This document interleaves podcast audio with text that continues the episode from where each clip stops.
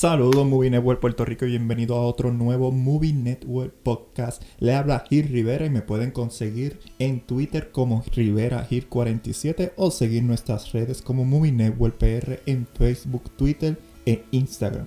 Hoy tenemos un episodio muy especial siguiendo eh, la tendencia y la conversación con Ant-Man Antiguas Quantum Mania esta vez con spoilers. O si no han visto la película, por favor no vean este episodio, vean el anterior. Que estoy, pues, hablé de mi reseña de Ant-Man ante Was Quantum Mania. Pero en esta ocasión tenemos de invitada especial a Genesis O'Neill, la dura del cine.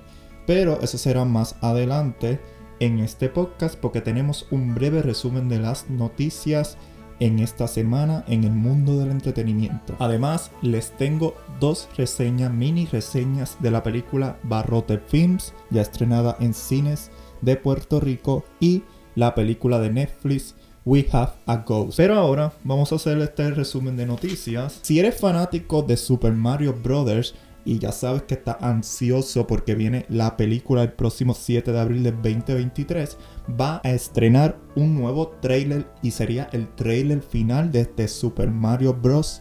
Movie y será lanzado el 9 de marzo durante un Nintendo Direct centrado en la película a las 6 de la tarde por medio de la cuenta oficial de Nintendo en YouTube. So, como siempre, sigan pendientes a nuestras redes sociales para más actualizaciones de The Super Mario Bros.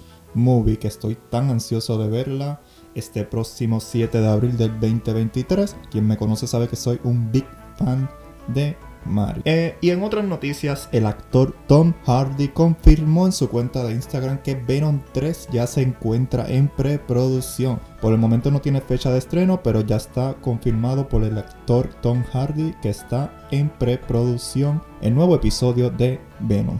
Eh, fanáticos de Min Hunter, no vamos a poder tener una temporada 3 porque el director David Fisher en la revista eh, o el periódico web francés El Diario del Domingo confirmó que la tercera temporada de Mid Hunter nunca sucederá.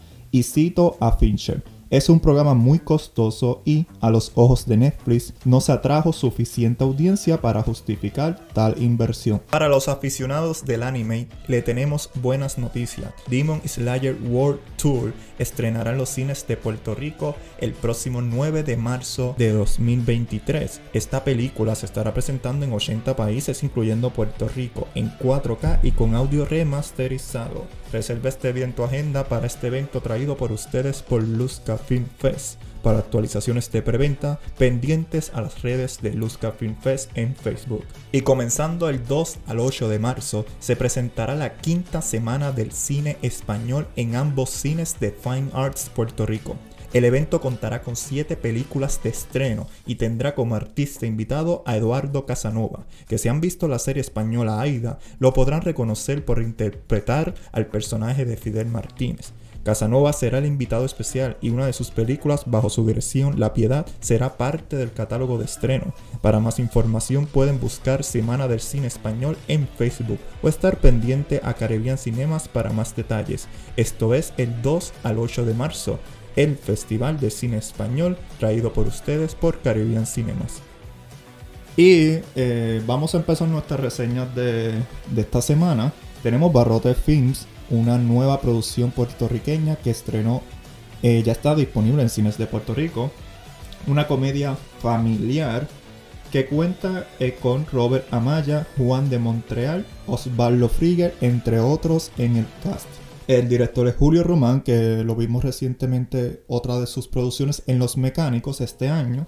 Y la película sigue a Gregory González, que es un aspirante cineasta y finalmente tiene pues oportunidad de hacer películas. Sin embargo, por toma una mala decisión en su vida, termina siendo llevado a la prisión y perdiendo a su familia por esta mala decisión y él quiere volver a recuperar a su familia por medio del cine, por lo cual tiene que utilizar a los reclusos o sus compañeros de la prisión para realizar cine. Realizar una película que pueda pues conectarse con, nuevamente con su familia. Me pareció una película muy entretenida, muy cómica, que mezcla muy bien los temas de la fe y el crear cine. Creo que esta película logra balancear muy bien esos dos temas y lo que es importante, lo que hace, porque nosotros también por medio de la fe tenemos, por medio de la fe tenemos que crear cine, porque eh, compañeros que han, trabajado en cine saben lo muy difícil que debe de ser, eh, lo, muy cuesta arriba que es hacer cine más aquí en Puerto Rico. Y yo creo que Julio Román es de las mejores direcciones o mejor producto que él ha podido representar en la pantalla grande. So, yo felicito mucho a Julio Román. Tiene una escena de opening, un opening credit scene excelente, animado y hermoso. Eh, so, nada más por esa escena, yo les invito a que vayan al cine a verla. Pero en general la película es muy entretenida. Y wow, eh, yo he visto tantas películas religiosas que siento que estas películas me juzgan. Sin embargo, esta no sentí que me estaba juzgando. Sentí que era más humana. Y creo que me alegró mucho ver una película religiosa que cumpliera su misión sin tener que juzgar a, la audiencia y que saliera de aquí de Puerto Rico. Son mi mayor éxito a Julio Román y a la nueva película Barrote Films ya disponibles en cines de Puerto Rico. La próxima película que les voy a estar hablando es We Have a Ghost. We Have a Ghost ya está disponible en Netflix. Es una comedia misterio familiar. El elenco incluye David Harbour, eh, Jahid Diallo Winston, Erika Ash, Niles Fish, Jennifer Coolidge y Dick Notaro. El director de esta película es Christopher Landon. Este director es reconocido por Freaky y las dos películas de Happy Death Day. Pues de qué trata We Have a Ghost? We Have a Ghost trata de la familia de Kevin, eh, en particular de Kevin, que visitan un nuevo hogar que está abandonado, eh, o sea, compran o alquilan este, este hogar abandonado. Y este hogar abandonado tiene un fantasma llamado Ernest. Sin embargo, a diferencia de que la familia se asuste y se vaya de la casa o trate de luchar con este fantasma, ellos se aprovechan de la, de la presencia del fantasma Ernest interpretado por David Harbour para, pues, eh, como en la actualidad es explotarlo o utilizarlo como espectáculo en las redes sociales. O sea, que lo graban y lo publican en las redes sociales. Eh, ¿verdad? Sin embargo, esto llama la atención de la CIA y la CIA pues quiere buscar el fantasma y pues prácticamente eliminarlo. Eh, esta comedia misterio es una película familiar muy entretenida. Eh, creo que es más comedia que misterio o terror, aunque tiene su, su aspecto de, de, vamos a decirlo así, como que de, de pánico en algunos momentos. Pero esta película en particular logra distinguir al director Christopher Landon. Yo creo que eh, Landon logra hacer eh, una muy buena mezcla de varios tonos. Porque no solo tiene comedia, tiene la parte de misterio, tiene la magia de estos, estas películas familiares, tiene eh, drama e incluso ciencia ficción. Es un largometraje que sorpresivamente me entretuvo de principio a fin eh, David Harbour como el fantasma Ernest hace un extraordinario trabajo y su interpretación no solo cae en ser un fantasma, sino que tiene que ser, tiene que hacer prácticamente los manerismos de un fantasma, pero a la vez no puede hablar. Es un personaje que no habla. Eh, de momento me recordó a Casper, The Friendly Ghost o el fantasma amistoso, pero mientras transcurre la trama, Ernest demuestra que es un fantasma más adulto y con características de humano como el enojo, la tristeza y la alegría. Mientras la película se enfocaba en su amistad con Kevin, la película corre muy bien. Donde siento que tambalea es con la familia de Kevin, una familia que no tiene la capacidad de tener una buena comunicación. Y esto es un buen conflicto, pero que al final este problema no es resuelto al 100%, haciendo incluso del papá de Kevin, interpretado por Anthony Mackie, uno con el cual no pude simpatizar. Además, que ciertas bromas pesadas de su personaje y de otros personajes secundarios no son apropiadamente, o sea, no se, no se presentan correctamente en la trama. Sin embargo, me agradó mucho la relación de Kevin con Ernest, el fantasma, y la representación de la sociedad de explotar o aprovechar algo paranormal para su beneficio por medio de las redes sociales y los medios. We Have a Ghost, una película entretenida que recomiendo que la vean junto a su familia ya disponible en Netflix. Ahora con ustedes la conversación que tuve con Genesis O'Neill sobre Ant-Man Anti-Wasp Quantum Mania ya disponible en cines. Saludos Movie Network Puerto Rico y hoy nos encontramos en otro nuevo Movie Network podcast nuevamente enfocado en Ant-Man ante Was Quantum Mania, esta vez con spoiler, mejor dicho. Esta película salió hace una semana en cines y hoy me acompaña la dura del cine Genesis O'Neill. ¿Cómo estás, Genesis? Bien, ¿y tú? Todo bien, todo me encuentro súper bien. Eh, te veo como que te escucho desanimada después de ver esta película. Yo estuve al lado contigo viendo la película en la premier. Eh, premier no, era como el screening de prensa.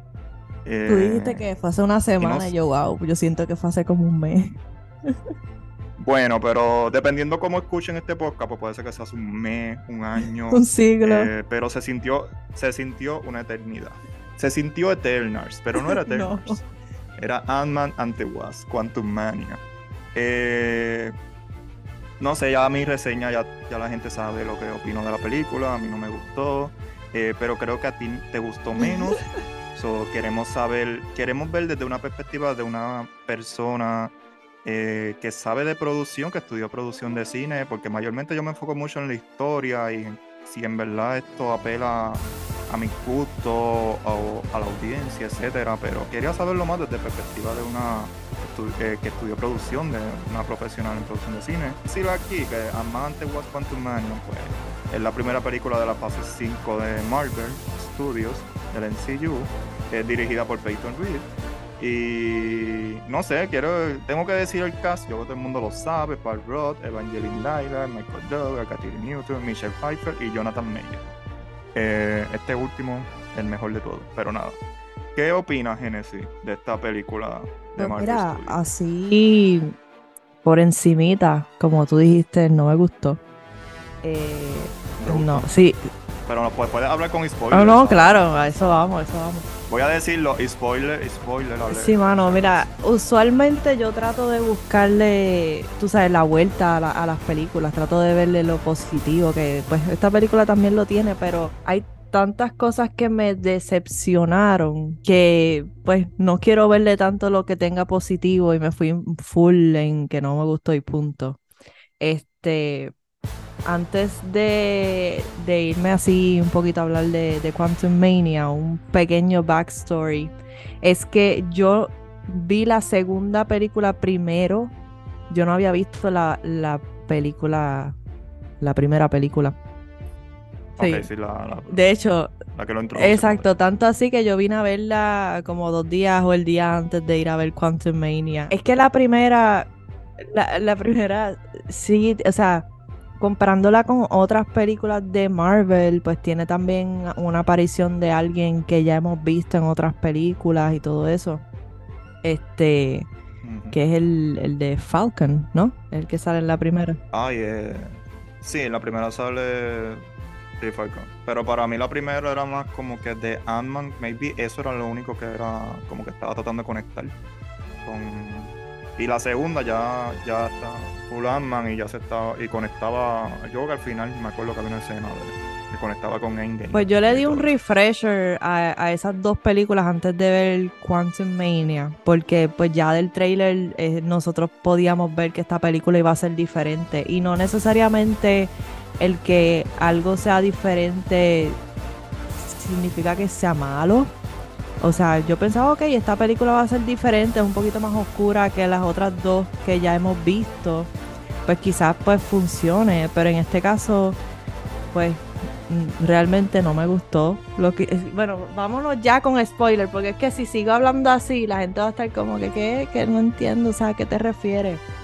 Miren, yo puse en mi short reaction que esta película básicamente llega para servirle a la nueva fase del MCU yo sentí, o sea, que, esta película era para eso. Esta película, eh, Ant-Man está por lo que es, porque el título dice Ant-Man and the Wasp Quantum Mania. No, eh, eh, es como yo digo, ¿quién podía, ¿a quién podía terminar una trilogía? Pues Pero realmente es su película, o sea, cuando tú te sientas a ver Quantum Mania, yo solamente la he visto una vez, no la he vuelto a ver desde aquel día que la vimos en el screening de prensa, pero cuando tú te sientas a ver la película es de Khan, que es este Jonathan Majors, y de The Wasp, pero estamos hablando de la original, que es la del personaje de Michelle Pfeiffer. Que en ese caso, pues lo entiendo porque se nos presentó a este personaje, como que la regresaron del Quantum Realm y todo eso, y pues hasta ahí llegó su historia. No es hasta que llega Quantum Mania que pues exploramos un poquito más de qué fue lo que ella hizo en ese mundo y literalmente vamos y lo conocemos. Este, y entonces pues el personaje de Khan que nosotros lo conocimos por primera vez o por lo menos una de sus versiones en la serie de Loki en la primera temporada. Eh, y entonces pues aquí básicamente esta película yo siento que no hizo mucho más que lo que lograron hacer en Loki, aparte de ampliar lo que se nos presentó en esa temporada de esa serie. Este, yo dije también que pues Khan es definitivamente la fuerza de esta película y la actuación de Jonathan Mayers es una de las cosas más decentes y buenas que yo puedo decir de esta película. Pero lamentablemente pues él no es lo suficiente como para compensar por esta película que tiene el feel de Star Wars y Spy Kids y Shark Boy and Lover Girl. Y voy a ser aún más específica y mucha gente yo vi he visto un par de videos ya de gente que ha estado reseñando la película que algunos están molestos con la comparación de esta película con Star Wars, pero yo lo entiendo en el sentido de las naves, la escena de la cantina, pues eso entiendo esa comparación porque ya hemos visto algo de eso en Star Wars. Lo que pasa es que eh, tu está como que muy derivada de muchas franquicias. Eh, y yo me acuerdo que en la conferencia de prensa habían hablado de unas películas de los 80. No se sintió como, como em, la película esta de Pinocho de Disney Plus, que salen un montón de como que easter eggs de otras películas. Es como que classic Disney. Pues yo creo que eso es como que con escenas, como que you've seen this before no eran solamente cosas de Disney, era como que yo he visto, yo he escuchado gente como... Por la vestimenta, quizá. Yo salí más enfocado en Spy Kids que en Star Wars. O sea, yo soy del grupo que se enoja cuando lo comparan con Star Wars. No sé por qué, es como que sí lo veo, lo veo. O sea, después como que reflexioné y dije, lo veo en las naves, en la... Como que en, en los... no sé si llamar las criaturas también. ¿Sabes? Como ya hemos salido de eso y hemos visto ese mundo y como que tratar de recrear algo parecido quizás, pues entonces ahí entra la molestia de la gente con las comparaciones. De hecho, para mí, para mí parece un juego de Galaga. Mm. Cuando hay una parte que están las naves disparando y yo decía, eso parece Star Wars, pero yo decía, esto es como, para yo salí Spike y Meet Galaga. Lo que pasa es que después como que reflexioné, yo dije, no es tan Galaga, ¿no? Pero como que... De hecho, yo te había mencionado también que el, me, sentí en alguna parte, me sentí como cuando estábamos viendo Endgame, que llegaban como que personas, y, o sea, Endgame y Star Wars, cuando vienen este grupo de personas al rescate y vamos a pelear con el malo y todo eso, tú sabes, esta película tiene tantos momentos, escenas, que uno ya ha visto en otras películas que es como que cosas recicladas, cosas recicladas, vamos a hacer Ant-Man eh, Quantum Mania. En cuestión de lo que mencionaste de Spy Kids, lo entiendo por no solamente quizás la el costume de Ant-Man y la hija, pero también ese esto de papá e hija. Se siente una película como tipo Disney quizás, o sea, de estas de Disney Channel como Shark Boy and Lava eh, Girl. De ahí salió Mr. Electric. Hablaremos de Modoc después. es que a mí yo, yo me acuerdo mucho de Spike porque sí, yo me. No sé si te criaste con claro, Spike, pero yo me acuerdo mucho con esas dos, con Shark Boy también. Y Shark Boy es para mí lo menos que me gusta de todo eso. Pero, ah, pero pero el hecho es que Spike era una comedia familiar o una ciencia ficción familiar. Eh, y yo siento que todo lo que siempre aman fue como que una comedia familiar y tenía esta cosa de los científicos, de la hormiga. Siento que aquí querían como que irse bien ciencia ficción también. Y yo eso a mí como que no me cuadro. Como que entiendo el por qué debe de ser ciencia ficción porque estaba en el mundo cuántico. Pero no sé, como que no, no encaje, como que ellos querían hacerlo más dramático y como que de momento, no sé, como que no fue un shift de tono muy bueno para mí. O sea, parecido a las primeras de Thor cuando cambiaron a Ragnar, pero esa sí me gustó. Es como que por eso, por eso mencioné eso de, de, lo del cambio, porque pues las primeras películas de Thor son diferentes a, a las últimas dos, a Ragnarok y Love and Thunder yo lo admiro del director eh, Peyton Reed, porque yo digo, por lo menos se está arriesgando a hacer algo diferente que, que se lo permita. Yo te voy a tirar aquí una pregunta que no sé si te descuadre todo lo que tienes ahí. Este, pero ¿cómo te sientes con las últimas películas del MCU? especialmente cuando son películas de, pues, de personajes en particular en donde la historia básicamente o las películas las utilizan para presentar estos nuevos personajes, como que para que cojan ese, ese boost dejándose llevar por otros personajes de otras películas. O sea, me refiero a, por ponerte un ejemplo, esta película es de Ant-Man, pero cuando te sientas a ver la película, la película es de Kang y de Wasp. Te pones a ver Doctor Strange in the Multiverse of Madness y la película es de Wanda. Y es como que los personajes del. Exacto. De, de, quienes son estas películas, como que quedan X, tú sabes, lo echan para el lado en su propia película.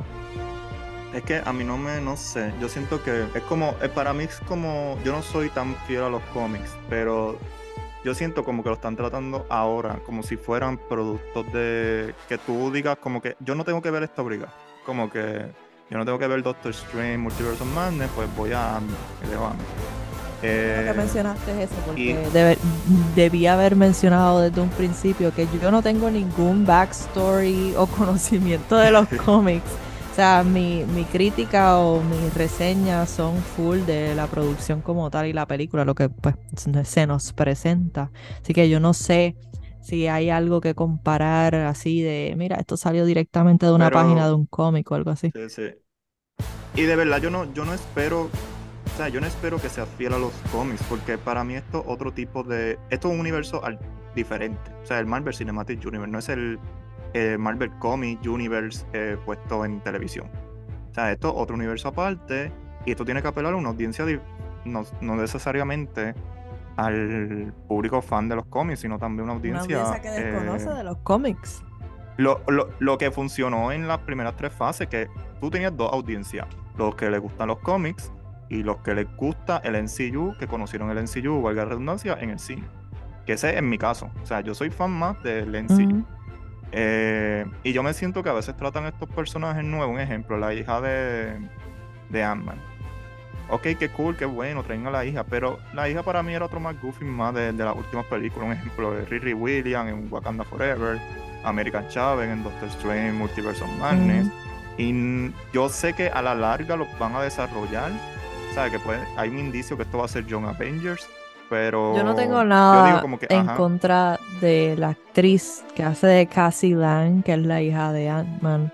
Pero este personaje, mano, lo encontré annoying. Es que para mí, para mí era la dirección, para mí no era ella, yo la he visto en otra, no es que sea, wow, una, una actriz de, un ejemplo, a que plancho o algo así, pero ella se defiende muy bien. Yo la he visto en otras producciones. Y yo digo, me tiene una, una, cara así parecida, como que le he visto en otras cosas, pero ahora mismo no me acuerdo. Sí. Ella sale en. Bueno, es que yo, yo fui fan de Detective Pikachu, ya sale en Detective Pikachu. Ah, bueno, yo vi esa película. Quizás hay. Y en Three, Bill, Three Billboards ella sale un personaje bien cortito, bien pequeño, que es la hija, de hecho. No sé si viste esa película. Sí, también la, vi. Pero ella sale en papeles bien pequeños y creo que salió una película de Slayer, que ya de hecho yo creo que es la mala, no me acuerdo. Pero esa no la vi, yo lo vi en el resumen. A mí yo siento que ya estaba perdida entre el green screen o el volume que estoy usando para hacer esos efectos. Y como que no sé, para mí es más la dirección. No es ella, pero Freaky, pues, esa misma. hay, hay mucha gente que es fan de esa película y pues la recuerda por ese papel. No sé, ya no. Pero honestamente su personaje no me. O sea, cuando ya le da. O sea, comparándolo con otros personajes jóvenes, como el personaje de Florence Pugh, tú sabes. El. No, y la misma en Miss Marvel, la serie Miss Marvel, que hay gente que no le gusta, a mí me gustó, pero el personaje de, de Miss Marvel, la actriz que se me olvidó el nombre, Iman, si no me equivoco, Eh, ella es muy carismática y es como que tú conectas rápido con Sí. ella. Y yo siento, o sea, yo sé que la hija de Ant-Man es casi. La, aquí la están presentando como una muchacha rebelde, pero que quiere luchar por la. Un ejemplo. Ay, Dios mío, ella protesta por todo, vamos a ir allá a manifestar. Y por eso es que ella aparece en la, la encarcelan en- al principio. Y tú dices, ah, va a seguir el mismo camino a su papá antes de ser Ant-Man. Eh, y no, es que ella, pues, ella le gusta estar manifestándose y, y, pues, la, la, la encarcelan. Sea, es como que Eh, rebelde, pero lo- con, con un propósito de, de- con un buen corazón. Cuando yo vi esa tesis de ese personaje, yo dije, qué bueno, porque mayormente nosotros los jóvenes, pues, en nuestra generación, pues, quiere luchar por mejores derechos. Yo dije, ah, pues, este personaje puede como que apelar a esa audiencia. Pero después la película, como que, whatever. O sea, olvídate de la relación de Ant-Man con la hija, que si Ant-Man quiere recuperar tiempo con ella. Yo, whatever, la película sigue siendo de Khan. Y yo así como que, Ujú. ajá, ¿sabes? ¿Y qué es lo de Ant-Man aquí? Creo que al final se acordaron que ella es una rebelde. Hicieron este tercer acto como que ella es un holograma. Y yo así como Tú que, sabes, otra cosa que, que me, no voy a decir me molestó, pero como que me incomodó, es que tú sabes que Khan, voy a poner esto entre comillas, porque pues aquí uno nunca sabe en este mundo del, del cine y la televisión, que Khan muere. El Khan que se nos presenta, que no es el mismo que vimos en la serie de Loki, pues esta versión de Khan muere. El personaje que nosotros... ¿cuán- ¿Cuánto dura esta película? ¿Como una hora, casi dos? No me acuerdo. No, cinco Ah, horas. bueno, sí, en nuestro mundo. Dos horas, yo creo que dura como dos horas. Pues, ¿verdad? si es dos horas, pues eh, tenemos dos horas de conocer este personaje o que todo, ¿sabes?, tenga que ver con él para que lo maten. No, es tan mal que presenten No. a Khan. Es que siento que podían hacer un balance entre la historia de Ant-Man con la hija y él. Porque él le ofrece como que quiere más, más tiempo Me acordé de otro ejemplo, Wakanda Forever con el personaje de Namor. Exacto. Eh, Ya, ya sé por dónde va. Ajá. Pues que tú sabes, nos presentan esta versión que coge pues casi toda la película para que lo maten y básicamente es como que decirnos Bueno, por lo, por lo menos en amor no lo mataron. Exacto. Como que presentarnos a este villano, que es el, pues, mira, este es el nuevo villano de la fase 5, el próximo gran villano de- después de Thanos y qué sé yo. Y pues aquí te vamos a presentar una de las miles versiones que existen, que ya ah, eh, hablaremos de, de una de las escenas post créditos y de lo que este personaje es capaz de hacer. Este, pero no sabemos quién va, cuál de todos los miles que existen va a ser The Kang, el verdadero villano. O sea, sabemos que va a ser entonces una de las miles de versiones de él, pero no sabemos cuál finalmente será. ¿Verdad? Yo, yo lo que pienso es, o sea, vamos a hablar ya de la escena post crédito. Eh, pues la primera escena post crédito, pues este concilio de, de muchos, muchos Jonathan Mayer, yo digo, yo digo más, muchos Jonathan Mayer que. Y no me molesta porque Jonathan Mayer es tremendo actor. eh, y yo creo que este año va a tener un buen, eh, valga la redundancia, un Oh, buen año. de sí, por ahí viene Creed porque- 3. y salió en, en Magazine Green, que la, tuve la oportunidad de verla en Sundance. Y créeme, esa película la cogió Social Picture. Y yo creo que van a hacer una buena campaña para que él, él sea reconocido. Eh, so, esperen esa película pronto. porque va a hacer mucho ruido en cuestión de su actuación. Él, va a estar, él va a estar bien, Genesis, él va a estar bien. No importa Sí. que esta película tenga 47% en Rotten Tomatoes.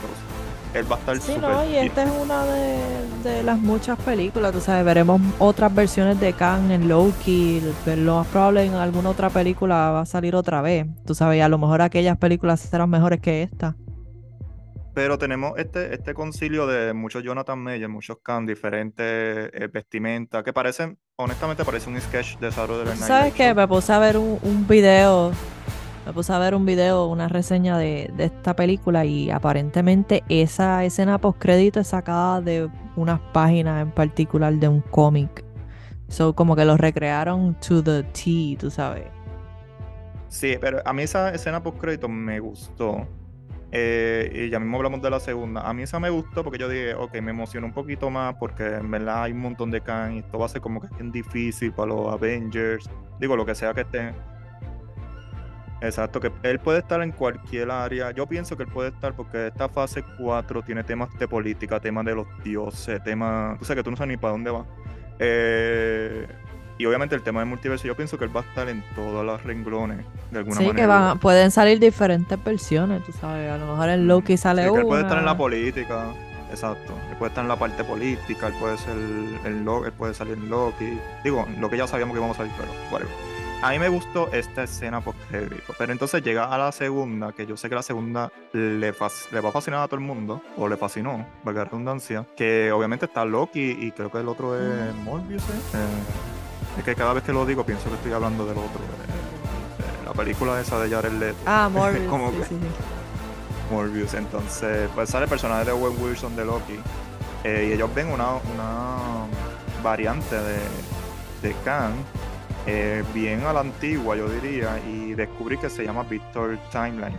eh, una variante muy importante también en los Tú dijiste- Y por lo Tú dijiste que- Morbius y Ajá. yo dije el de Matrix y no, Sí. ese es Morpheus. Pero eh, eh, tienen, tenían que hacer algo con los nombres, yo no sé. Yo, yo Owen Wilson, ese es Sí. Owen Wilson con Loki. Entonces, eh, ellos ven como que pues, otra, otra variante que sabíamos ya al final de Loki Season 2 que, que iban a haber más variantes en, en esta serie. De Season 2, mira, yo de Season 1 ya me estoy adelantando. Eh, y es más, para mí esta escena es post crédito, la última, después de los créditos, después son largos créditos. Eh, era más para, para mercadear la segunda temporada de Loki, que todavía no se sabe cuándo va a salir. Yo sé que es este año, pero, pero yo decía que era como que redundante, porque en la primera tú me estabas diciendo ya que iban a haber muchos Khan. Entonces la segunda hay un Khan aquí con Loki, yo así como que, ajá. Mm, sí. Es como que, no sé, entonces yo hubiera querido que hubiera aparecido otro Khan cuando al final de Ant-Man, de la película como tal, de Quantum Mania, él estaba celebrando en el cumpleaños de la hija, o yo qué sé que estaba celebrando ahí, ni me acuerdo. Eh, que estaba con toda la familia, yo pensé que le iba a ver una variante de un Khan en, en ese restaurante o en ese lugar. Y eso hubiera quedado cool, porque te iba a dar la sensación como que ellos nunca ganaron. Y es como que está ahí. Y maybe eso lo podían continuar después, esa escena. Eh, estuvo ese momento de el personaje de Paul Rudd, Ant-Man, como que preguntándose, "¿Hi- ¿hicimos lo correcto en matar a ese, esa versión de Khan o esto y lo otro? Que de hecho, esa parte a mí me porque yo sentía como que, ay, me daba como ansiedad, como que, Dios mío, va a aparecer. Y él como que no Como que eh, a lo más. mejor esta era la versión más eh, decente de Khan y hay algo más peor. Y la única persona que puede detener a ese Khan era este Khan y nosotros lo matamos. Sí, es como que cuando él está caminando, que yo decía, esto es lo más Ant-Man eh, de las Sí. otras películas, y yo siento como que va a ser lo más maduro, porque me está dando como ansiedad, como que está ahí y no vas a poder arreglar esto después que hiciste todo ese viaje allá a mundo cuántico, Dios mío, ya me dio manía con el Quantum Mania. Eh, pero no, ellos como que pues vamos a seguir celebrando, que sigue siendo lo más Ant-Man del mundo, porque ellos como que no pasa nada, vamos a seguir. Y pero ajá, después nos enseñan las dos escenas por crédito. Yo para mí no es redundante. Yo sé que hay gente que se va a emocionar con la última, porque la última para mí apela más a una audiencia no de cómics, sino que es fanática del MCU, y en particular de ¿Sabes Loki. que también, o sea, la serie de Loki estuvo estuvo buena, tú sabes, eh, por lo menos a mí es una de mis series favoritas de lo que ha salido en Disney Plus, eh, como WandaVision también. Darle un, una- un previewcito a la gente que pues quiere seguir viendo más de Loki, ya mismo viene la segunda temporada como tú dijiste, eso, vamos a darle eso, pero si, si funcionó, o sea, si hubiera, es como tú dijiste, como que no había necesidad de, de esas dos escenas. Aun con una hubiera No, funcionado. yo, yo pienso que podían hacer una. Yo pienso que podían hacer la primera, que era la más eh, comic Sí. accurate. Yo creo que, que la primera hu- hubiera funcionado y ya, pero como hay que darle algo un poquito para atar también a las cosas que están pasando en Disney Plus, pues está bien, vamos a darle algo de Loki ahí Sí, también. pero es que yo digo que ya, ya tú, o sea, si ya tuviste el Loki Season 1, maybe la gente, ok, yo sé que lo están haciendo para mercadear, la gente que no vio el Season 1 de Loki, pues esto lo provoque quizá eh, hacer una suscripción en Disney Plus y verla. Y yo entiendo eso, pero pero esa escena podía hacerlo con algo de Ant-Man, maybe saber a dónde iba ir Ant-Man después, como que atarle un poquito más a, a la línea de Ant-Man, ¿sabes? Ya que la película Hicieron la no pe- pues que, pues que no le hicieron la película, no te lo van a hacer en la escena post crédito. Pero Genesis podía aparecer Luis ahí, o sea, Luis no estuvo en toda la película. Sí. O sea, es como que O, o un- vamos a decir, o que Modo estuviera vivo, porque sí, mi gente, en Modo lo matan. O sea, lo introducen, yo no sé para Ay, qué, ese personaje, de verdad que no. Y- Yo y te dije no, que yo eh, lo no sé, comparo a él con, con el huevo este de Puss in Boots y Mr. Ay, Electric. con- Ay, Dios. Yo, yo no odié, o sea, los efectos especiales estaban, estaban bien weird, bien raros de ese personaje. Pero yo no odié tanto los efectos especiales como la, lo innecesario que es el personaje para la trama, Mm. porque tú lo podías sacar. O sea, está ahí cuestión de. de pues, tú Quizá- sabes, de, Hacer. de fanservice. Para mí eso era un fanservice. Que no, no creo que haya funcionado muy bien. ¿Te gustó Nah, yo puedo vivir sin él. Bueno, pues mira, voy a darte unas reacciones breves de la gente de, mi, de Ajá. Network Puerto Rico. Eh, aquí en Instagram, Gabriela.nls, voy a decirle el nombre de user porque pues no le pregunto los nombres. Ella puso que la me hubiese querido ver más acá. Es un villano muy bueno y no entiendo el poco screen time que tuvo. Eh, yo creo que la película era más de Khan, pero en- puedo entender el punto de Gabriela. Eh, otro comentario por aquí. O sea, la, película es, es de Khan, pero él como que sale de vez en cuando. eh, aquí, allá. Eso entiendo, entiendo. Y aquí Carla, Carla GM1607 dice, la película está buena, pero pudieron hacer mejor a Modoc. Muy de acuerdo. Aunque es un personaje bien difícil de trasladar, pero... Bueno, yo, no sé nada de los cómics, pero yo lo hubiera puesto un poquito más serio y se fueron un poquito como que para como la, quitado, la comedia No que, que nos gustó, vimos en las primeras dos películas, se la dieron aquí todo a él, a este personaje. pues, Pero para mí Modoc pega más para una comedia de Taika Waititi como Thor Love. No pegaba para mí. No, eso soy yo, eso soy yo. Eh, ok, Diego 005577, oh my god. Estuvo divertida, pero sin- se sintió muy rápida en cuestión que no se sintió mucho la historia. O sea, le está diciendo que la historia no se sintió mucho y que fue muy rápida. Yo la sentí lenta. Eh, como estábamos vacilando cinco horas, yo sentí que duró cinco horas. Pero fíjate, tampoco la consideré tan larga como... Y sabes que es- es larga eh, y para la historia que se nos presenta es como que completamente innecesario. Eh, Félix, Félix Yael dice, Khan ya viene de camino a arrasar. Eso es Sí. Porque creo que la primera escena post crédito te lo está diciendo. Aunque ellos están medio también Ya nosotros peleando. sabíamos que Khan iba a venir a arrasar con lo que se nos presenta en Loki, pero aquí vimos que, ok, ok, ok. Pero yo no sé, yo aún siento que se está moviendo la rueda del MCU, pero está quedándose en Sí. el mismo lugar. O sea, es como que eh, ahora se está moviendo, pero se está, está patinando. como que.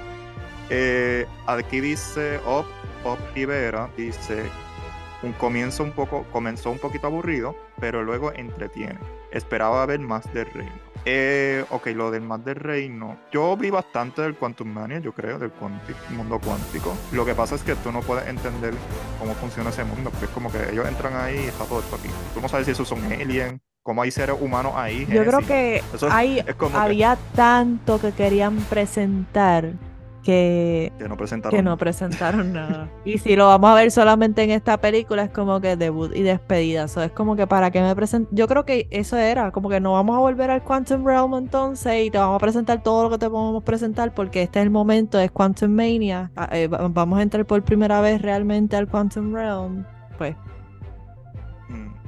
Eh, aquí Yahir Fuentes 2021 le dio un 10 de 10, le encantó la película, pero no le gustó el modo tú sabes y le que. encantó las escenas post Pues, qué bueno. La a la gente que se la disfrutó, por lo menos no fueron y perdieron su tiempo. Después, No, no, exacto. O sea, aquí no estamos invitando que no la vean, no, que no que, la que vayan a verla. Nunca le hagan caso a las personas que, que dicen cosas. Tú sabes, uno nunca sabe si. Todos tenemos gustos Es que diferentes. es- siempre- es que honestamente yo en mi caso no la volvería a ver, pero No. si usted quiere verla 10 veces, vaya Esta y 10 varias otras películas o series de, de, del. Y hay muchos factores, Genesis. Ahí, estas películas a veces salen una vez, un- después de un mes en Disney Plus y la gente no va a ir al cine porque no quiere, pues, Ujú. mejor espero, ¿sabes? Hay muchos factores. Yo lo que estoy notando Eh, mucho es pues que esta película ha dividido, ha dividido mucho a los fanáticos del MCU y, y también a los críticos. Sea, yo siento esta película bien 50-50 en cuestión de, de gustos y, y no gustos. Que de hecho eso es lo que refleja el Rotten Tomatoes. Exacto. So, La última vez que entré 47 estaba en no- 48-84. Sí. Ahora está empate con Eternal, solo están iguales. Eh, que eso es lo que refleja que hay un como es una discusión mixta sobre la película. No es que sea un desastre para Rotten Tomatoes. No, mira, funciona, funcionó. Tú sabes, funciona cuando tú vas para el cine, pues sí te entretiene, pero cuando te sientas a analizar y ver un poquito más allá y tratar de ver el bigger picture, a cómo esta película entra a, trabajar en, el MCU como tal, en esta nueva fase, pues como que uh, apretado. Eh, y sí, en verdad, honestamente, eh, esto puede provocar que la gente la vea. La gente dice, ¿por qué están diciendo que está tan mala? Voy a ir Vayan a, verla y digan, no, porque estamos mal. Eh, voy a decir el último, CJPR2, dice que es regular, que perdió la magia de las anteriores, y para mí es cierto, para mí las otras dos, pues, aunque no, no eran un espectáculo de película, pero no se tomaban en serio, la uno la pasaba bien en ese momento, y creo que esta película es tan ambiciosa, pero a la larga, o sea, al final. Es tan ambiciosa, querían como que hacer algo diferente, pero no les salió, mm, no usaron la misma fórmula que la otra. Si hubieran usado la fórmula que usaron en las dos anteriores con esta, con el, cambio de tono y un poquito más oscuro y todo eso, quizá hubiera funcionado, pero como que descartaron todo el trabajo que hicieron en la segunda para tratar de presentar algo completamente nuevo y no le funcionó. No, y las escenas de acción a mí me gustan más las de la primera y la segunda. Aquí yo sentí, o sea, menos el tercer acto, el tercer acto me gustó cuando se puso grande. aquí también yo eh, full sentí que ellos estaban, o sea, me viví la película, ellos estaban peleando al frente de un green screen o las pantallas que sean que estaban. Y sabemos que esto se grabó en pandemia, una de las producciones de, de Marvel Studios que se grabó en pandemia, ellos usaron el volume, entendemos eso. Pero yo he visto películas que se grabaron en pandemia que están mejor eh, dirigidas que esta. y mejor escritas, porque aquí mucho el problema del guion. Eh, pero nada, Genesis, te doy las gracias por estar aquí. Claro que sí. Esperemos que se repita. ¿Dónde te podemos conseguir? ¿Dónde podemos conseguir a la dura pues del me consiguen así mismo. En Instagram me consiguen como la dura del cine. En Facebook y en Twitter me consiguen como Genesis O'Neill. Y me escuchan de lunes a viernes en Mix 107.7 en el programa del Coyote de Show. Ahí tiro cápsulas todos los días de las noticias y de los estrenos en el mundo del cine y la televisión. Bueno, gracias Genesis. Le hablo Gil Rivera de Movie Network Puerto Rico. Nos puedes conseguir, nos pueden conseguir en Movie Network PR en Twitter, Instagram, Instagram y Facebook como Movie Network PR o me pueden conseguir a mí como Rivera G47 en Twitter. Como siempre les digo, no tengo Instagram y Facebook públicos, solo me tienen que buscar en Twitter. Eh, un placer Genesis y pues vamos, vamos a, ver qué le espera, qué le espera al, MCU ahora. A buscar hormiga y vamos a ver qué sucede con Modo en un futuro porque yo creo que va a volver. ¿Tú crees que va a volver? Sí. En una serie de eh, seis episodios en Disney Plus. En una serie y, yo pondría como los shorts al frente. No, fíjate, yo creo que una serie no, yo creo que va a ser como cortometrajes para mortificarle la vida a los fans del NCU y a nosotros también. So, hasta aquí este segmento. Hasta luego.